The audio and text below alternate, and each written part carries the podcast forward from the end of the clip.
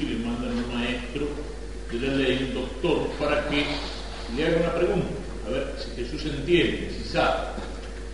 Eso es lo que no entendían los judíos. Jesús no había estudiado como sacerdote de los judíos, como rabino, como maestro.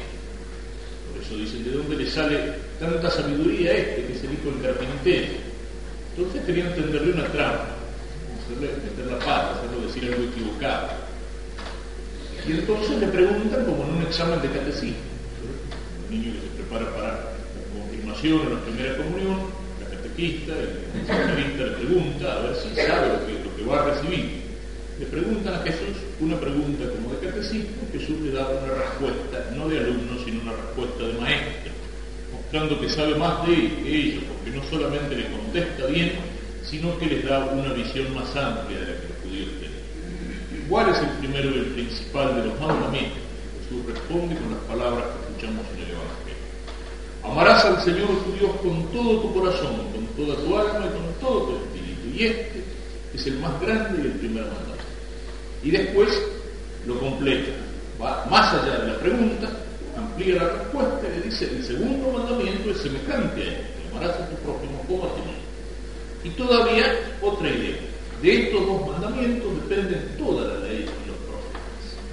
En primer lugar, amar a Dios por sobre todas las cosas, amarlo con todo el corazón, con todo el alma, con todo el espíritu. ¿Qué significa esto? ¿Por qué tenemos que amar a Dios y amarlo así?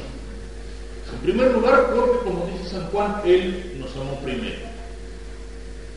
Y ese amor de Dios es un amor que no se contentó con palabras, con declaraciones, declaraciones de amor, sino que es un amor real, es un amor concreto, es un amor en los hechos.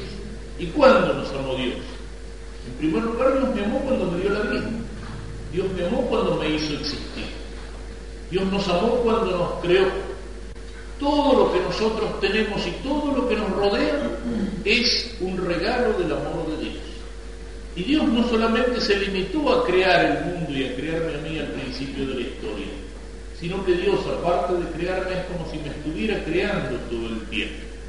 Dios me conserva con su providencia, dice el catecismo.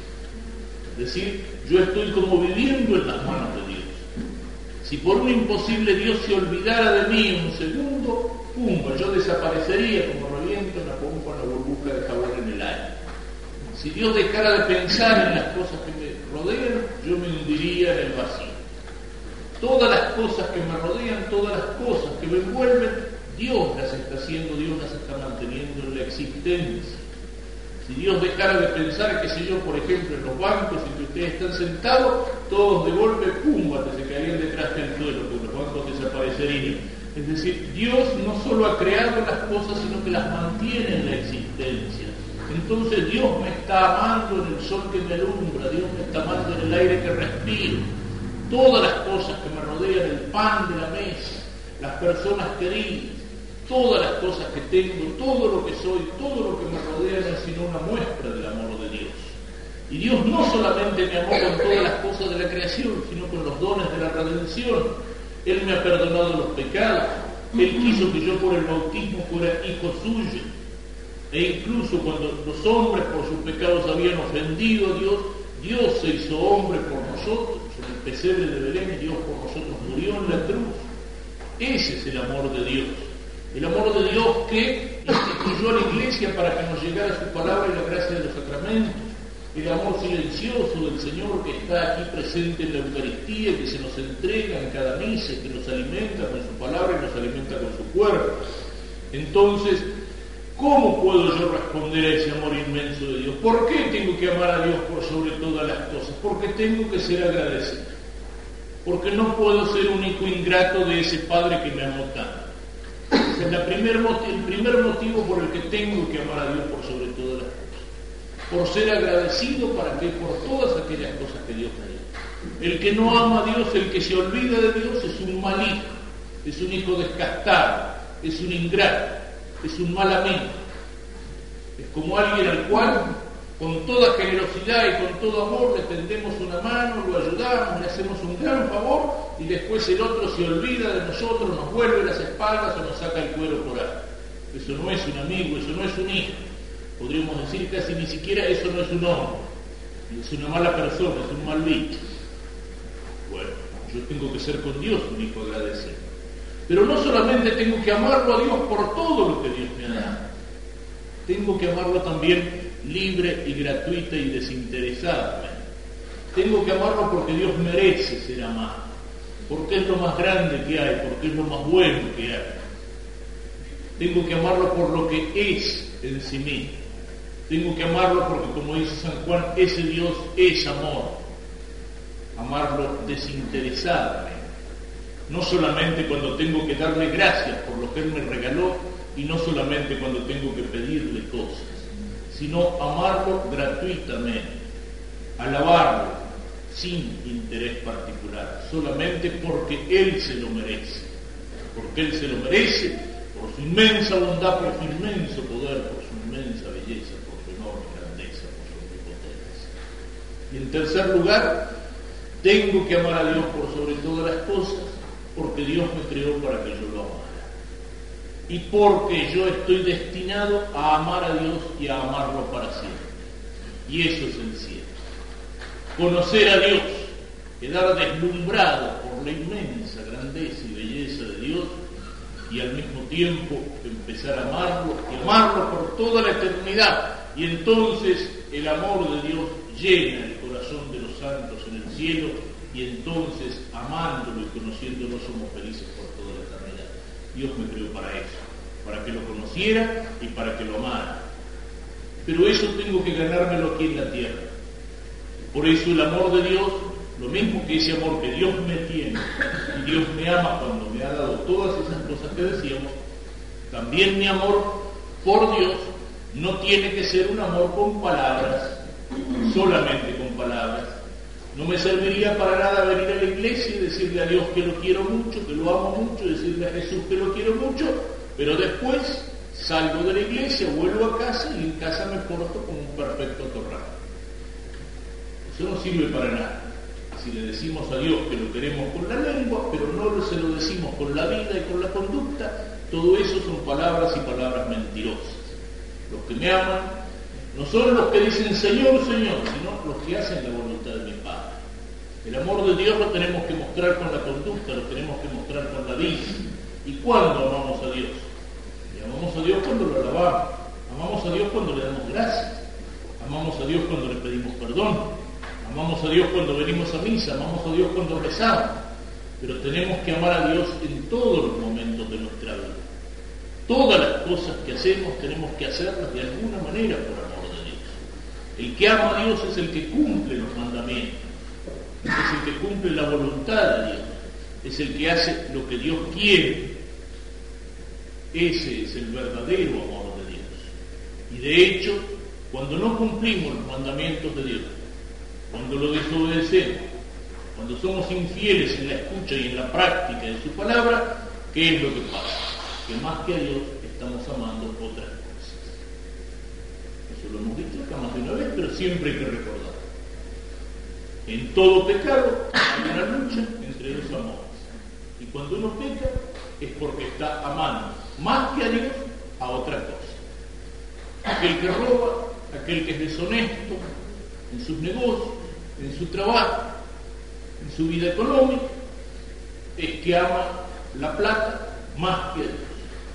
Porque no le importa ofender a Dios con tal de tener unos pesos más en el bolsillo, mal ganado, con la injusticia, con la pereza. Con la coima, con la falsificación, con la trata. El que ama de mala manera a una persona es el que anda detrás de una persona que no le corresponde, el que es infiel en su familia, el que deja que los amores torcidos, adúlteros o mentirosos se prendan en su corazón, es porque a esa persona la ama más que a Dios. Y no le importa ofender a Dios con tal de irse detrás de la mujer ajena o del marido.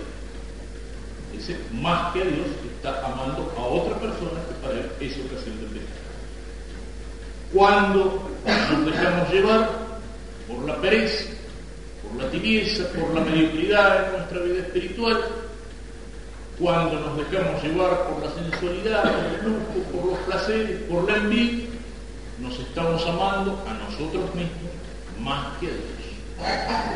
Para amar a Dios por sobre todas las cosas, hay que cumplir los mandamientos. Hay que caminar derecho hacia el cielo, hacia el amor de Dios que nos espera al final del camino, por ese camino derecho, difícil muchas veces, pero que es el único que nos lleva al encuentro con el amor. Y este amor, dice Cristo, no se termina en el amor de Dios, se refleja en el amor del prójimo. El primer mandamiento es amar a Dios por sobre todas las cosas, pero el segundo, dice Cristo, es semejante al primero, amar al prójimo. ¿Por qué el segundo mandamiento es semejante al primero? Porque el hombre es semejante a Dios. Porque entre todas las criaturas, la única que tiene la semejanza de Dios porque tiene un alma espiritual y porque tiene una inteligencia capaz de conocer y una voluntad libre capaz de amar, es el hombre. En el hombre se refleja la imagen de Dios. Entonces, si amamos a Dios en sí mismo, tenemos que amarlo en esa criatura en la cual su imagen se refleja. No podemos decir que amamos a Dios si no amamos a aquellos a los cuales Dios ama. No puedo decir que amo a mi Padre que está en el cielo, sino amo a mis hermanos aquí en la tierra. Y ese amor del prójimo tampoco basta con que sea un sentimiento del corazón que es pasajero, de ese corazón que es como veleta que cambia con cualquier cambio de viento. Tiene que ser algo más sólido, más profundo el amor de los hermanos y tiene que ser algo más concreto. No sirve para nada decirle a una persona con la lengua que la queremos o que la queremos mucho si después en la práctica a esa persona la dañamos, si en la práctica no nos portamos con amor para con esa persona siempre se lo digo a los chicos, un chico le dice a la mamá todo el día, mamita te quiero mucho, te quiero mucho, y después la mamá le dice, bueno, vos que me querés tanto, anda por favor al almacén de la esquina a hacer un mandado, ah no vieja, dejate molestar. Entonces, ¿la queremos o no la queremos? ¿Cómo le tenemos que demostrar a nuestra madre que la queremos? Con las palabras, no, con la conducta, obedeciéndola, ayudándola, portándonos bien con ella. Y bueno, así tiene que ser nuestro amor con el prójimo. No es el amor con palabras, no es el amor con discursos. El político que se asoma al balcón y dice, o se sube a la tribuna y dice que ama al pueblo, después se lo ama, después lo revienta. Pero, ¿dónde tiene que estar, dónde tiene que mostrarse ese amor? ¿Dónde tiene que mostrarse ese amor? En los hechos, en las obras. Amar al pueblo amar a la patria no es hacer un discurso lindo, ¿eh? es trabajar para el bien del pueblo y es trabajar para la grandeza de la Amar al prójimo tiene que ser así, un amor concreto, un amor con obras. Eso es lo que decía la primera lectura, donde el Señor le echaba en cara a los judíos. Esos judíos como los fariseos del tiempo de Cristo, que se la pasaban rezando en el templo y andaban llenos de colgajos y llenos de medallas y de cintas con oraciones que se las envolvían por todo el cuerpo. Pero después eran injustos, no le pagaban a los trabajadores lo que debían reventaban a los más pobres, a los más desvalidos, a los huérfanos, a las viudas, eran usureros, prestaban plata a interés y después, y después abarcaban al tipo que le debía. Por eso le dicen los profetas, ¿eh? no, no, si tienen que amar a Dios, si tienen que hacer ayuno, oración, primero empiecen por hacer justicia con los pobres, con los desvalidos, con los huérfanos, con las viudas, con los necesitados. ¿eh? Paguen lo que deben, devuelvan las cosas prestadas y si prestan no exijan, no lo ahorquen al otro porque se encuentra en la necesidad y en la miseria. Esa es la forma de amar al prójimo, con las obras y de amar a todos los hombres, porque Dios los ama. Amar al prójimo, dice San Agustín, porque Dios está en él, o amarlo para que Dios esté en él. Porque Dios esté en él. En el caso de aquellos que son buenos, de aquellos que también aman, de aquellos que tratan de portarse como hijos de Dios.